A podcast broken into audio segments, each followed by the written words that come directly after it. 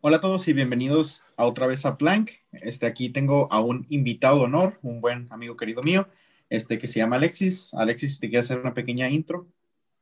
Hola Joel, gracias por la invitación y hola a todos. Eh, pues bueno, yo soy Alexis Ocampo, soy médico general, soy egresado de aquí en la Universidad Autónoma de California, aquí en Mexicali, y este, actualmente eh, como tal no estoy trabajando en un hospital COVID, estoy trabajando en un hospital privado cuyo nombre no voy a mencionar, sin embargo, eh, sí me ha tocado tener varios contactos con pacientes con COVID, que me parece que era el tema de lo que vamos a platicar el día de hoy, ¿no? Sí, claro que sí. Este, varias personas me mandaron ciertas preguntas porque pues obviamente hice un pequeño poll y aquí te voy a decir una que otra. Este, la primera que nada es cuántos eh, de los casos que has visto tú como ahorita este médico, este, la gran mayoría que viene siendo, o sea, adultos jóvenes, este, ya grandes, adolescentes, ¿qué has visto más tú? ¿Sabes qué? Fíjate que es curioso esta pregunta que me haces porque eh, hemos visto de todo. El hospital donde trabajo actualmente no recibe pacientes COVID. Somos uno de los pocos hospitales en la región que está atendiendo pues, las otras urgencias, ¿no? Porque obviamente pues todavía hay infartados, todavía hay intoxicaciones alimentarias y alguien tiene que verlas. Sin embargo, me ha pasado que llegan a la consulta y me dicen, es que me falta el aire, traigo tos, traigo fiebre. Y personas de grande edad, personas de 80, 75 años, jóvenes incluso, ya con, el, con la falta de aire, una, una marcada falta de aire, e incluso me llegan a la misma consulta, porque lo que nos está pasando ahorita es que los pacientes o las personas ocultan sus síntomas y ya en la consulta con el médico, en el consultorio, nos dicen, ¿sabes qué? Es que me fui de fiesta, eh, me falta el aire, eh, no vuelo, la comida me sabe a cartón, entonces te quedas como de, ah, ok, está bien. Y nos están echando mentiras para poder buscar la atención médica. Sobre todo los jóvenes, ¿no? Los jóvenes que se van, que se van de fiesta, que se van a los antros, y cuando les preguntas, les dices, bueno, ¿estás trabajando desde casa? Sí. Ah, ok. ¿Ha salido? Pues es que la verdad sí salgo. Me voy al antro, me voy con mis amigos, me voy a las fiestas. Y hemos visto ahorita más ah, personas jóvenes que lo que hemos visto adultos. Sí hemos visto adultos, pero en su mayoría los que llegan a mi consulta son personas jóvenes. Entonces, este, la verdad es que se ha visto una, una diferencia entre el tipo de paciente que recibimos nosotros, sobre todo porque como no somos hospital COVID, eh, nos llegan con otra cosa, ¿no? Ah, es que me duele el estómago. Entonces ya dentro de la consulta, cuando estamos con ellos, nos dicen, ¿sabes qué? La verdad, traigo falta de aire, traigo tos, traigo fiebre, y, pero si decía esto, no me iban a querer atender. En su mayoría son adultos jóvenes, ¿no? Entre los que te gusta 20 y los 30 años de edad. Ok, wow. Este, y la mayoría de los pacientes, pues ya aquí es que vienen siendo más jóvenes, ah, y ellos sienten que tienen el, el virus porque pues tienen los síntomas y todo. Los ves asustados, los ves calmados, los ves como que están aguantando las ganas. O sea, y tú, ah, respondiendo a esa pregunta, tú podrías decir que o afirmar que estando más nervioso o estando más ansioso puede hacer la enfermedad más peor o peor de lo que ya es? Fíjate que por una parte los veo un poco angustiados, claro, porque ya saben que tienen, o sea, ya no te llegan diciéndome, puede ser que tenga, no, ya te llegan diciendo, es que me falta el aire, tengo tos y tengo así las últimas que te gustan, cinco días, ¿no? Y tengo fiebre y tengo tos, realmente ya saben a lo que, a lo que van, ya llegan a la consulta angustiados y más para buscar el diagnóstico de que, bueno, estás positivo o estás negativo, buscan el, el em, sentirse más tranquilos, ¿no? O sea, vienen a que los reconfortamos, a que les digamos, ¿sabes qué? Todo va a estar bien, pero vienen angustiados y ya vienen con el diagnóstico, ya saben a qué vienen, ya saben por qué vienen, quieren a veces hacerse la idea que puede ser que no sea eso. Me pasa mucho que, me, que al principio me pasaba cuando el paciente llegaba y me decía, este, que me decía otra, otro motivo de consulta y en el consultorio me decía, es que tengo fiebre y tengo tos y no me sabe la comida. Em, es que puede ser otra cosa, es que si nosotros les decimos que tenemos tos, ustedes los médicos piensan que es COVID. Y Em, me da un poco de, pues no risa, pero me se me hace curioso porque me dicen, es que ya uno no puede tener una gripita o un dolor de cabeza porque ustedes piensan que es COVID y luego, luego lo quieren mandar al triaje respiratorio, ¿no? Entonces, en realidad, yo les digo, es que ahorita todo es COVID. Ahorita todo es COVID hasta no demostrar lo contrario. Em, lamentablemente, el espectro de enfermedades que causa COVID-19 no es solamente la neumonía que conocíamos a principios de marzo, no es solamente la tos o la falta de aire, eh, eso es en casos pues no leves incluso. La misma neumonía se puede complicar y terminar en los casos más severos, que es donde las personas terminan intubadas, que terminan con un respirador artificial que les ayuda a respirar, que les administra oxígeno por, por esta inflamación de los pulmones. Pero, ¿sabes? Hemos visto también que se manifiesta con rash cutáneo, con ronchitas, que se manifiesta con diarrea, que se manifiesta con simplemente dolor de cabeza. Entonces, sí les digo yo a los pacientes, es que en realidad todo es COVID. Ahorita todo es COVID hasta no demostrar lo contrario. Suena exagerado, pero en realidad sí es. Lamentablemente es una enfermedad muy nueva. Tenemos conociendo menos del año. Eh, desde diciembre del 2019 para acá han sido 12 meses de, mucho, de mucha información. Cada día estamos conociendo más de la enfermedad, cada día estamos conociendo más de las complicaciones. Estaba precisamente ayer viendo una, una actualización de hace una semana de un doctor en el TEC de Monterrey que decía, bueno, es que antes creíamos que los asintomáticos, a las personas que no manifiestan síntomas, pues no les pasa nada y ya, pero ahorita vemos que estas personas, por ejemplo, atletas que les dio COVID-19, que fueron asintomáticos, es decir, que no manifestaron ni tos, ni temperatura, ni dolor de cabeza, ni una neumonía, y por ser eh, adolescentes, por ser adultos, perdón, este, deportistas, en, eh, podemos llamarlo en sanos, pues prácticamente su enfermedad era nada más, pues tengo la enfermedad, pero no manifiesto los síntomas. Eso era a principio de marzo, abril. Ahora estamos dándonos cuenta que estas personas que fueron asintomáticas están sufriendo este, infartos, están sufriendo muerte súbita, están sufriendo este, algunas enfermedades neurológicas, complicaciones que no habíamos visto antes. Entonces, la verdad que nosotros pensamos nada más en, ah, es la pura neumonía, ¿no? O es la tos y la, y la disnea, o incluso caemos en esta falsa ignorancia de decir, es que soy asintomático, no me va a pasar nada. Pero la realidad es que no es la misma información que conocíamos en marzo a la que conocemos ahora. Ahora sabemos bien que las personas que son asintomáticas no van a desarrollar un síntoma en el momento. Pueden pasar un mes incluso, dos meses y no va a pasar nada pero va a haber secuelas en el corazón, secuelas en pulmón, va a haber secuelas en el cerebro. La verdad, Joel, es que este, conforme vamos conociendo más de la enfermedad, más nos damos cuenta que esto se nos está saliendo de control. Em, parece, y, y, este, esto de las vacunas parece que fue nuestra maldición y nuestra bendición. Por una parte te digo maldición porque al momento de que las personas escuchan, ya tenemos la vacuna, se dejan de cuidar de las últimas tres semanas para acá, yo he visto un aumento, por lo menos tengo cinco pacientes que me llegan a la consulta y me dicen no puedo respirar. Me falta el aire, tengo fiebre, o que ya llegan incluso ya jadeando del aire, ¿no? Ya, ya buscando esta, este aire. De dos semanas para acá, dos, tres semanas para acá, veo por lo menos cinco pacientes por día. Entonces, está cada vez más serio esto porque fuera de que los podamos atender, ya no tenemos espacio en los lugares. Y les digo, bueno, te vas al, hospital que es COVID, al hospital respiratorio, allá te van a atender. Y regresan a la media hora y dicen, es que no hay lugar. Me, me regresaron de allá que porque si necesito oxígeno, no hay donde conectarme para la toma de oxígeno. Entonces, bueno, te digo, es nuestra maldición porque nos estamos descuidando, creemos, ya nos vamos a vacunar, ya viene la salvación, ya, y dejamos de tener estas medidas que nos nos han ayudado tanto, que son el cubrebocas, que es el lavado de manos, que es la sana distancia. Y pensamos que ya viene la vacuna y ya no nos va a pasar nada, o que soy joven y ya no me va a pasar nada, o incluso llegamos a pensar, soy joven, a mí sí me va a tocar respirador fuera de una persona eh, adulta. Y pues la verdad es que los hospitales están ahorita muy saturados, muy, muy saturados, cada vez están más saturados.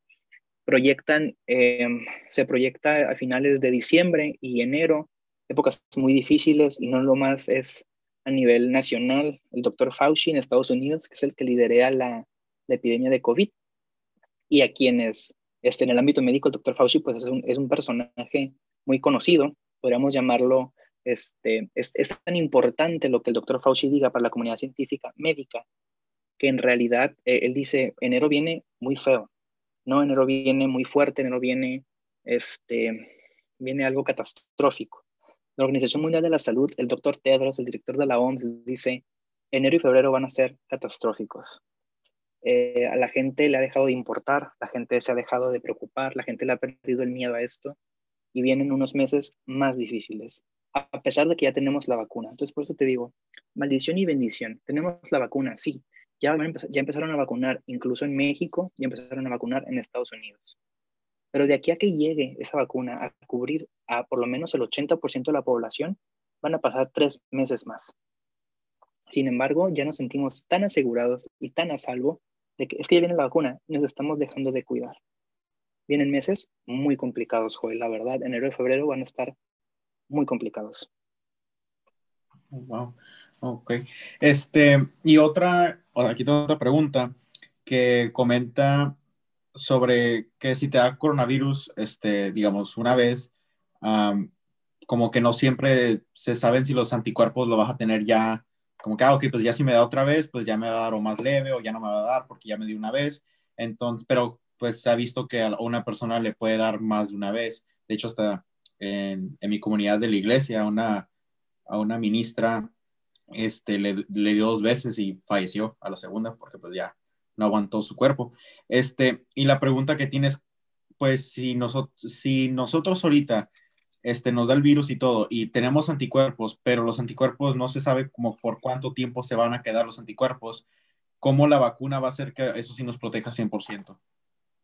Ok, imaginemos, mira, lo que dices es algo este, muy cierto, ¿no?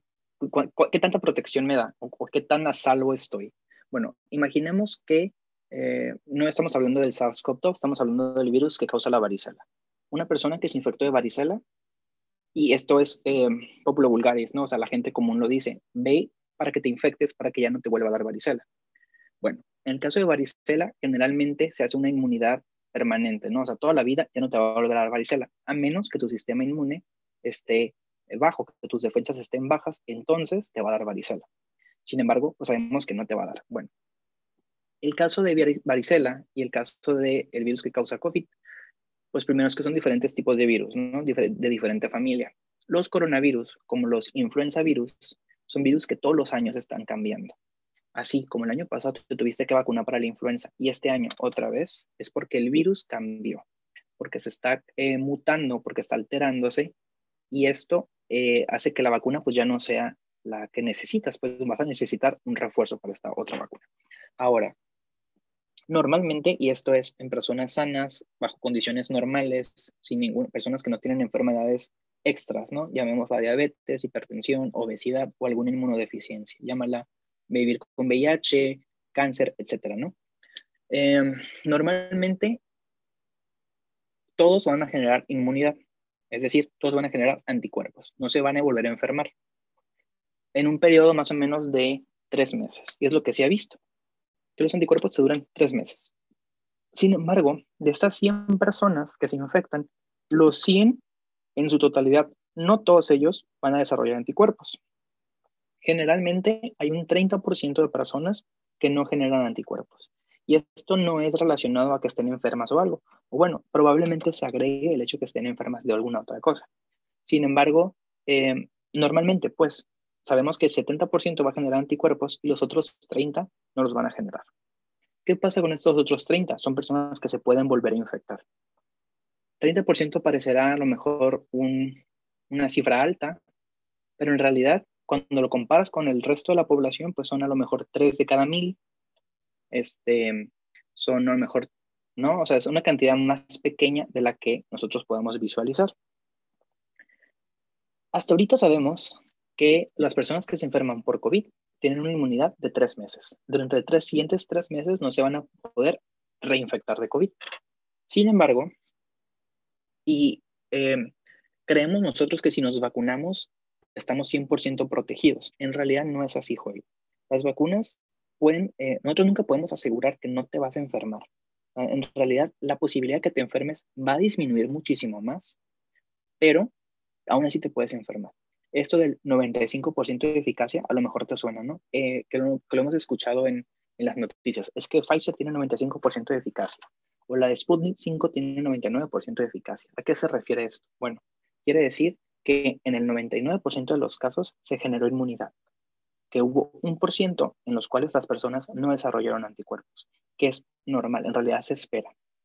La vacuna de Pfizer, me parece, eh, tiene un margen de 95%, AstraZeneca tiene un margen de 95%, lo que quiere decir que son vacunas muy seguras. ¿Qué quiere decir que son vacunas que muy probablemente vas a desarrollar anticuerpos. Sin embargo, si yo te pongo la vacuna y tú desarrollas anticuerpos, que tú desarrolles anticuerpos no quiere decir que estés exento de que te dé COVID.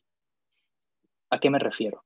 Si yo te vacuno, Joel, y tú caes, afortunadamente, en ese 95% de personas que generan anticuerpos, pero yo te expongo a, no sé, 10 horas al día al que te esté tosiendo una persona con COVID, te va a dar COVID, eventualmente pero te va a dar en una este, proporción más pequeña a la que te dieras si tú no estuvieras vacunado. La vacuna ahora no va a evitar que te dé COVID, va a evitar que la enfermedad llegue a ser grave y que tú fallezcas por COVID. O bien, sí te puede proteger completamente para COVID. Sin embargo, es un error a veces muy común que tenemos de decir, ah, es que ya me vacuné, ya no me va a dar COVID, ya no me voy a enfermar. Pero puede ser una, una opción que tú caigas en este 5% que no generaste anticuerpos y que obviamente te vas a enfermar de COVID. O puede ser este 95% que sí generó anticuerpos, pero que la cantidad de virus que estaba en ese momento contigo sí te provocó enfermedad, pero una enfermedad leve. Entonces, ¿sí te puedes volver a enfermar? Sí. Lamentablemente, no hay ninguna vacuna que proteja al 100%. Para esto son los refuerzos, para nosotros ayudar al sistema inmune a eh, evitar una enfermedad más grave. Al final de cuentas, si nos enfermamos o no, em, va a ser menor el daño a que si nos dé COVID grave contra que nos dé solamente a lo mejor el resfriado común, ¿no? Ok, ok, muy bien. Perfecto. Este, y una pregunta más, este, yéndonos para lo de la vacuna, que sería lo de la última pregunta tipo de que tenga que ver con la vacuna con el COVID-19, es este, ¿qué tan el pueblo no está muy seguro? O sea, obviamente todos querían la vacuna, ¿no? Porque ya querían despertarse de esta pesadilla y todo, pero una vez que ya llegó la vacuna, este, obviamente, pues como tú dijiste, no ha llegado a todo México, todo Estados Unidos, y obviamente el personal, este, como tú, los enfermeros y todos son los, los primeros que van a recibir la, la, vacuna porque son los que están más expuestos al virus, este, pero el pueblo no está muy seguro de, de qué tan segura pueda ser o o que digan con que, ah, no me va a dar el virus o me van a poner peor porque hubo, digamos, tal caso en Estados Unidos que la muchacha se murió y todo. O sea, el, he notado varias preguntas que, que le tienen miedo a la vacuna porque se les hace que vino muy temprano la vacuna, o sea, se hizo muy rápido. Y este, ¿qué les puede decir a esas personas que, pues en sí, como digamos, si ya, ya están disponibles en, en, que ellos la tengan, como que digan, ay, la neta no me la quiero poner porque no siento que sea segura? Mira, la verdad es que lo que dices es algo este, muy cierto, ¿eh? es un miedo muy cierto. Aparte de trabajar como médico, soy profesor en una preparatoria y tuvimos un pequeño conflicto sobre estas vacunas, ¿no? Y precisamente dentro del, tema yo les explicaba cuál era la nueva tecnología que se usaba, sobre todo para la vacuna de Moderna y la vacuna de Pfizer, que son vacunas que usan tecnología muy nueva. Y me parecía muy curioso porque eh, los adolescentes, muchachos que están en una preparatoria, me decían, es que las reacciones alérgicas, es que el autismo, es que las muertes súbitas. Ok. eh, híjole. Lamentablemente, desde los últimos 25 años para acá, ha habido un aumento catastrófico en el desconocimiento sobre las vacunas. Muchos de mis amigos, muchos de mis conocidos me dicen, es que la vacuna, yo, yo le tengo miedo a esa vacuna porque salió muy rápido. Es que, porque no han podido, porque la de la influenza tardó en desarrollarse 20 años y esta tardó 12 meses o menos, ¿no? Incluso de marzo para acá, ponle 9 meses. Y la respuesta es que, bueno, los tiempos en primeras de las enfermedades no son los mismos. Hay que recordar que la anterior epidemia a esta la, anterior pandemia fuerte, fuera la de que, este, sin contar la del VIH, fue eh, la de la gripe española. hace 100 años. Bueno, hace 100 años no teníamos nosotros la tecnología que tenemos ahora. ¿Estás de acuerdo, no? No teníamos el avance, la comunicación. Simplemente no teníamos el avance en Internet que tenemos ahora. Ahora buscamos en Internet y tenemos en la palma de nuestra mano la información que requeremos en menos de un minuto. Bueno, em, no son los mismos tiempos hace 100 años que ahora. Bueno, dices, ok, pero ¿qué tal con la influenza H1N1 o con la influenza porcina en el 95? Ok, de acuerdo. Del 95 para acá no son los mismos tiempos igual. No es la misma facilidad en la comunicación, no es la misma facilidad en la transmisión de la información. 2020, fuera de ser un año catastrófico por esta, este COVID eh, y por todo lo que ha pasado en el mundo, ha sido un año de muchísima colaboración científica, eh, el avance que se hizo, aproximadamente en el 2003, bueno, poquito de historia para que entendamos esos coronavirus y todo este, este rollo. Eh, el, el, virus que causa COVID-19 se llama SARS-CoV-2. ¿okay? Este SARS-CoV-2 pertenece a una familia de coronavirus. Toda la familia se llama coronavirus. Entonces, todos los coronavirus em, ya habían estado en el, en el planeta o en la Tierra o infectando humanos desde hace mucho tiempo. E incluso hay unos coronavirus que son causantes de resfriado común. Hay otros coronavirus que son, por ejemplo, el SARS-1.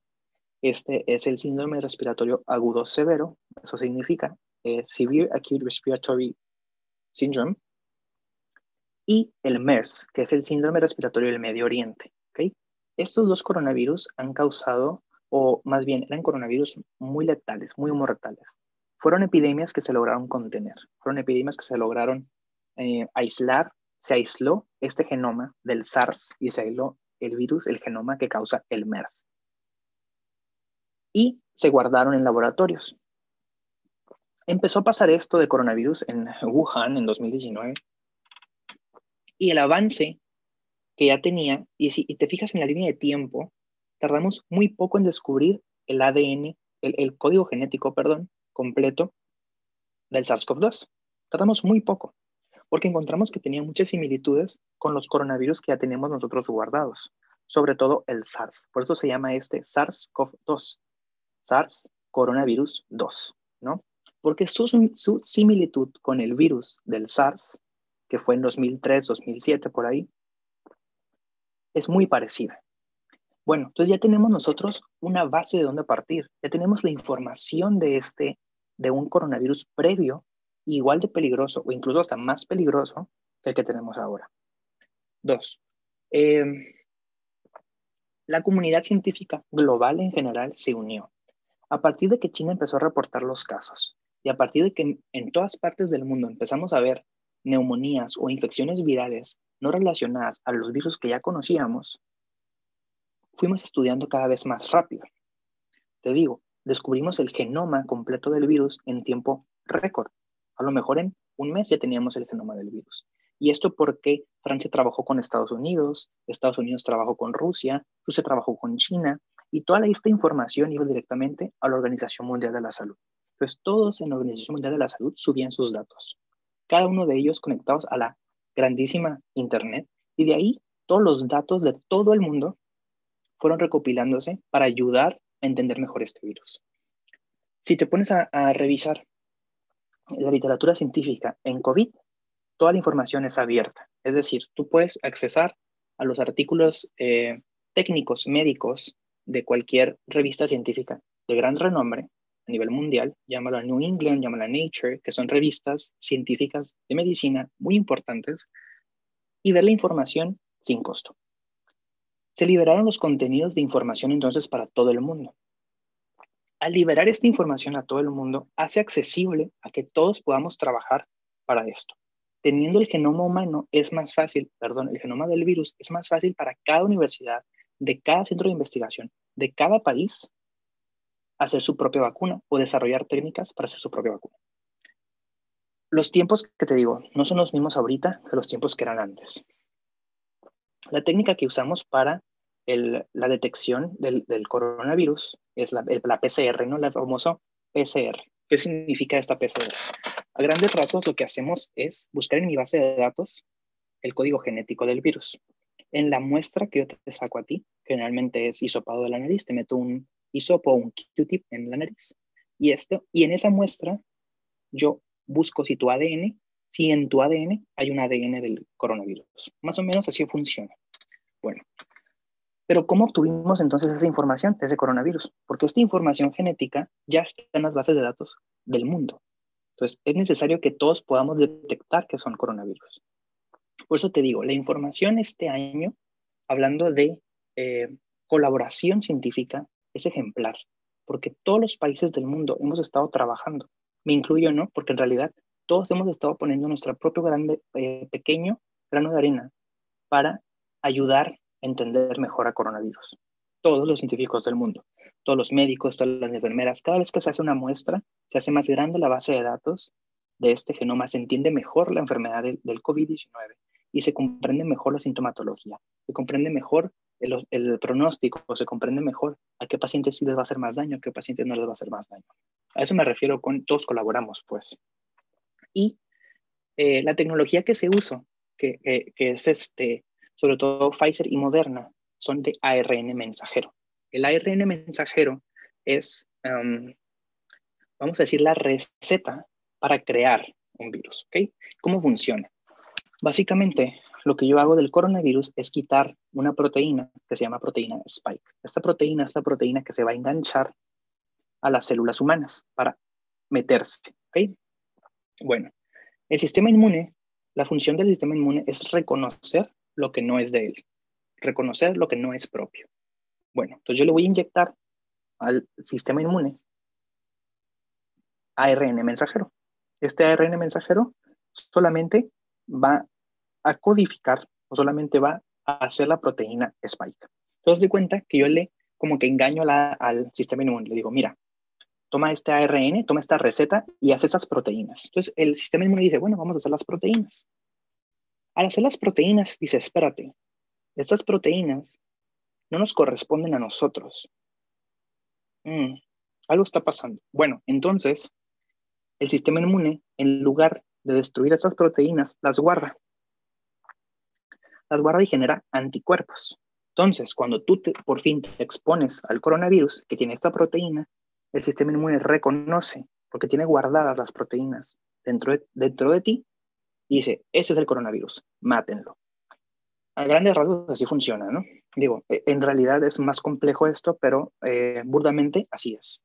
Te inyecto yo una proteína que no es tu proteína, que no es propia de ti, para que tu sistema haga esa proteína, reconozca que no es de, no es de ella y haga anticuerpos contra ella. Ahora, con esto que te explico, vengo con otra pregunta que a lo mejor eh, te la hicieron o a lo mejor sale, ¿no? Entonces, si me inyectan esta vacuna, ¿pueden alterar mi ADN? No. ¿Por qué no? Porque lo que yo te estoy inyectando es solamente la receta de una sola parte. Haz de cuenta, de todo el virus grandote, yo te estoy inyectando solamente eh, una foto de él para que tú lo reconozcas. Ni te puede causar COVID, ni te puede causar que te altere tu ADN, ni tampoco va a causarte este, ¿qué, qué puede ser? Alguna otra cosa que dañe tu ADN, ¿no? Sobre todo eso. Por eso que te digo, porque en realidad lo único que estoy haciendo es que las células hagan la proteína para que el sistema inmune reconozca una proteína que forma parte de todo el disfraz del coronavirus. Entonces va a reconocer las patitas, pues, si quieres, o las manos del coronavirus. Al reconocer las manos del coronavirus, va a reconocer al coronavirus cuando estés tú frente a él y así lo va a matar. Eh, en realidad son vacunas que dicen, bueno, ¿y qué pasa con el autismo? ahora me voy a regresar un poco más a lo que platicábamos, ¿no? Sobre todo ahora para contestar tu pregunta. Eh, ¿Qué pasa con el autismo? ¿Qué pasa con las reacciones alérgicas? Y esto es cuestión de probabilidad. Hasta el mismo paracetamol es tóxico. Eh, en realidad no hay medicamento que sea 100% seguro. Espero que esto no sea este, contraproducente y que después ya no quieran medicarse, ¿no? La cosa es que me refiero, todo en la vida eh, hace inmunidad. ¿De qué va a depender? De cada persona. Yo no puedo predecir si va a tener una reacción alérgica o no. Así como hay gente que toda la vida eh, come huevo o come chocolate o come fresa y un día le cayó mal le hizo alergia. Asimismo puede ser, eh, las personas pasan mucho con la penicilina, por ejemplo, que toda la vida te puse penicilina y un día te dio alergia. bueno, ya después de ir en adelante, pues vas a ser alérgico a la penicilina. Puede ser que tengas tan mala suerte y que yo te vacune y que los componentes, no la vacuna como tal, los componentes donde el vehículo, pues el líquido, la sustancia que te, que te inyecto para que pueda pasar el, el componente del material genético, eso te causa alergia. Y puede ser que te cause alergia. Sin embargo, no puedo predecir con qué frecuencia te va a causar alergia o no. Sabemos que las acciones alérgicas están reportadas en todos los medicamentos que tomemos, en todos. Todos me van a causar acción alérgica. Todos los medicamentos, sean naturales o sean sintéticos, ¿no? Llamémoslo plantas, hierbas, esas cosas. Todo va a causar alergia. Muchas veces creemos que incluso los naturales o las hierbas, por ser naturales, causan menos alergia. Sin embargo, causan más daño, pero eso es otra historia. Eh, la cosa es que decimos, bueno, sí, sí, Joel, a lo mejor hay un caso reportado de efecto adverso en Estados Unidos, ¿no? Me dices, ok, ¿cuántas personas hemos vacunado en Estados Unidos? Vamos a suponer que 10 millones. Solamente de esas 10 millones, cuatro personas tuvieron efectos adversos. Tú dime la proporción, ¿cuánto es 4 entre 10 millones de personas? En realidad, la estadística dice que es muy baja, muy baja. Puede ser, te digo, puede ser que tengas la mala suerte que te dé una reacción alérgica, y es cierto, pero tienes más probabilidades de que te caiga un avión encima a que una vacuna te cause reacciones alérgicas. Por esa parte, por las reacciones alérgicas. Por lo del autismo. En 1990, por ahí, em, una empresa le pagó a un científico para demostrar que una vacuna que era de la empresa contraria causaba enfermedades. ¿no? Esto con cuestiones económicas. Obviamente yo quiero vender mi vacuna, vas a tirarle trash, ¿no? A la otra empresa farmacéutica para decir que su vacuna no sirve. Bueno, entonces el doctor reunió este, ocho casos donde dijo que había causado autismo. Eh, esto causó revuelo en toda la comunidad científica porque se publicó en una revista de gran impacto. Al momento de estudiar esto nos dimos cuenta que no era cierto que obviamente el doctor perdió su licencia médica. La revista científica se retractó y dijo, um, dice mi mamá que siempre no, disculpen, este, no quisimos eh, mentirles, pero es que era muy convincente el estudio. Bueno, pero el daño ya estaba hecho, el daño ya estaba hecho y ahora basamos toda o muchas de las creencias. Es que causa autismo porque la vacuna del, me parece que era polio, la que causa autismo, no, no lo recuerdo bien, y es que esa vacuna causa autismo y todas las demás causan autismo porque el timerosal y el famoso timerosal, que a lo mejor lo has escuchado alguna vez, bueno, ese timerosal era el vehículo, era la sustancia por el cual nosotros pasábamos la vacuna para que eh, la vacuna propia no se dañara o no este, se viera afectada. Bueno, este famoso timerosal es el que estaba relacionado con autismo. Híjole, la verdad es que cometimos un gran error en no haber revisado bien ese estudio y la comunidad general médica lo lamenta porque seguimos pagando el precio de esto. Seguimos viendo gente que dice, es que el timerosal es malo, el timerosal mata, no se vacunen. Y vemos toda esta onda de los anti-vaxxers que ahora se ve más frecuente y que ahora con COVID se ha exponenciado, ¿no? Como que dicen, es que es muy pronto para la vacuna, es que los efectos adversos, es que las reacciones alérgicas, es que sí, es cierto, sí pasan, es verdad, sí hay efectos adversos, pero es una en cada 10 millones, o cada 10 mil millones, o cada 100 mil millones. En realidad, no podemos nosotros asegurar que una vacuna es 100% segura, que no te va a causar efectos adversos, porque a lo mejor hasta, incluso te decimos, ¿no? Te vamos a vacunar, puedes sentir dolor en el brazo donde te ponga la vacuna, puedes sentir entumecimiento, te puede dar como que una mini gripita, y esos son efectos adversos también. En su extremo está la reacción alérgica, claro, o la muerte incluso. Sin embargo, después de que este científico se retractó, de que la revista le quitara la licencia, que retractaran el artículo científico, se han hecho investigaciones en más de 20 países y más de 20 estudios diferentes y eh, comparando vacunas, comparando eh, riesgos, comparando el timerosal, comparando la incidencia de autismo y todas dicen que las vacunas son seguras. Todas dicen que ninguna vacuna causa autismo todas dicen que los efectos adversos sí existen. Claro que existen porque no podemos asegurar que sea 100%, porque hasta el agua en exceso te hace daño Pero decimos, el riesgo es mejor, más bien, el riesgo no es mayor que el beneficio causado. Sí, tenemos reacciones adversas fuertes, es cierto, en una en cada, o cuatro si quieres, en cada 100 millones de habitantes, cada 100 mil millones de habitantes. En realidad, no podemos quedar exentos de decir, no te va a pasar nada, porque puede que sí te pase. Entonces, preferimos decirte, sí, reacciones alérgicas, es cierto, pero las vacunas son muy seguras. Puede que te enfermes, Joel. Si te, yo te administro la vacuna, puede que te enfermes. Es cierto, no te vas a quedar exento de que no te enfermes. O puede que no hagas anticuerpos y aún así te dé COVID. Entonces, fuera del miedo, que es normal, en realidad estas vacunas son muy seguras, son, la tecnología está revisada muy bien y han pasado por todo el proceso que pasan todas las mismas vacunas. Tú ves que dices, bueno, la vacuna de influenza tardó 10 años, porque esta tardó 6 meses? Por todo esto que te estoy platicando. En influenza no se conocía la tecnología que se está usando ahorita para las vacunas de ARN mensajero. Dos, no había esta colaboración científica entre todos los países del mundo, porque lo que se hace en China automáticamente lo estoy viendo yo aquí en Medical en tiempo real. Y tres, no había esta rapidez en los servicios, en los productos, en las técnicas para desarrollar una vacuna. La verdad es que eh, las vacunas son seguras, es necesario ponerse la vacuna, no solamente la de COVID cuando ya esté disponible, sino también la de la influenza cada año, también el esquema nacional de vacunación para los niños y eh, personas de riesgo, sobre todo adultos mayores, hay que vacunarse también cada año contra el neumococo. Ok, wow mucha info que probablemente personas le van a hacer rewind un poco para escuchar ciertas cosillas para que les, se, les, entre bien. Este... Sí, espero no haber hablado muy rápido tampoco, pero es que la verdad es que era muchísima información. La pregunta era muy vasta y tenemos que entender un poquito el contexto, ¿no? La historia de qué había pasado antes para entender este miedo que tenemos a las vacunas ahora. Claro, claro, no, y, y aprecio mucho que te hayas tomado el tiempo para explicarnos a la gran mayoría que no, no teníamos ni idea de lo que acabas de decir, pero ya ahorita ya mínimo ya le saben, este, ya más o menos.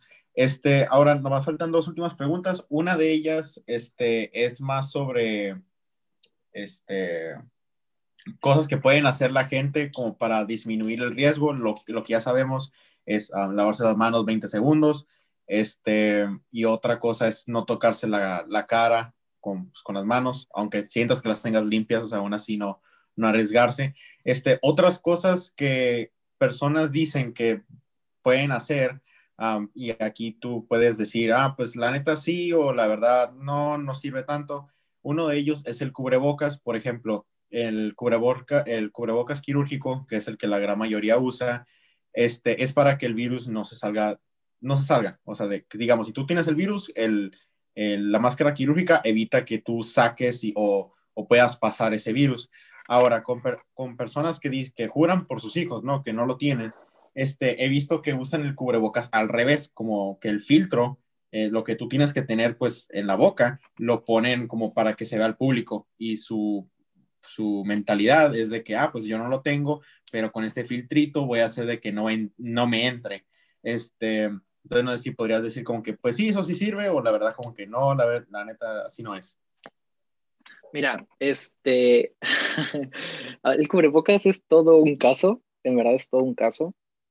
En primeras, el cubrebocas cubre nariz y boca, ¿ok? Empezando desde ahí. Eh, he visto mucha gente que trae el cubrebocas a media cara o que está, se le sale la nariz y en realidad, pese a que la, la palabra en español sea cubrebocas, va de nariz a boca, uno de no traer cubrebocas a traer cubrebocas, mejor traer cubrebocas. Em, ya sea que sea de tela, que sea el tricapa quirúrgico que dices, los N95. Mm, hay que reservar los N95 para el personal de salud, ¿ok? Sobre todo para las personas que están en constante contacto con em, personas infectadas con COVID. Bueno, los N95 son cubrebocas de alta eficiencia, ¿no? Entonces, estos filtran hasta el 95% de todas las partículas que existen, por eso se llama N95. Después de ahí siguen los cubrebocas quirúrgicos, que son los que tú decías, las, máscaras quirúrgicas. Bueno, estas tienen un filtro que generalmente el color es diferente, es como tú lo mencionas. eh, por afuera me parece que es más claro y por adentro es más oscuro, dependiendo de la marca que estés usando, ¿no? Y el filtro precisamente va hacia adentro, porque lo que yo estoy evitando es sacar el virus hacia el exterior. La máscara me sirve para, uno, que si yo estoy enfermo, que el virus se quede dentro de mí, y dos, si una persona está enferma y me tose o me respira o me canta o me habla cerca, las partículas puedan ser filtradas y que no pasen completamente hacia donde esté yo. Entonces, sirven de dos, de dos maneras, ¿no? te decía, de no usar cubrebocas a usar cubrebocas, independientemente del material que sea, si es de tela, si es de eh, quirúrgico, si es en el 95, mejor usar cubrebocas. Ahora, si tu cubrebocas es de tela, te lo tienes que quitar y lavarlo todos los días. Si tu cubrebocas es quirúrgico, tú no puedes traer tu cubrebocas más de un día, entonces te lo quitas y lo tiras. Lo que yo he visto, Joel, es que uno, trae el cubrebocas a media boca, o dos, no se dan cuenta de la cantidad de veces que se tocan la cara. Vamos al mercado, vamos al restaurante. Si quieres, mantenemos la sana distancia, ¿no? Estamos a un metro de distancia de la gente. Eh, me estoy poniendo, eh, me, pongo, ¿cómo se llama? Gel antibacterial a la entrada del, del mercado, pero todas las cosas están contaminadas. Entonces, toco yo algo y el instinto de quererme tocar la cara es inevitable sobre todo para las personas que tenemos lentes y que constantemente nos estamos poniendo los lentes en, o acomodándonos los lentes, ¿no?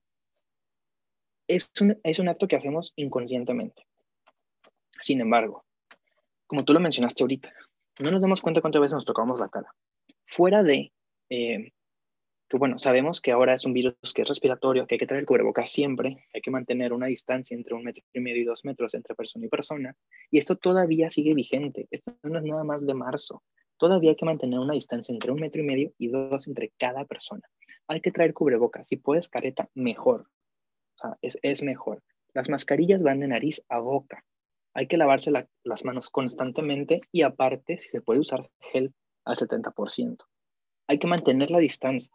Hay que evitar eh, lugares cerrados. Hay que evitar estar en fiestas. Hay que evitar estar, visitar a la novia. Hay que evitar ir a los restaurantes porque esos lugares de concentración, la concentración hace que este, aumente el virus, ¿ok? Aumente el virus en el ambiente. Hay que evitar estas cosas. Hay que eh, procurar estar tomando distancia, ¿no? Entre una persona y otra, o tener reuniones al aire libre, donde el virus pueda circular libremente y no se quede atrapado en el espacio encerrado.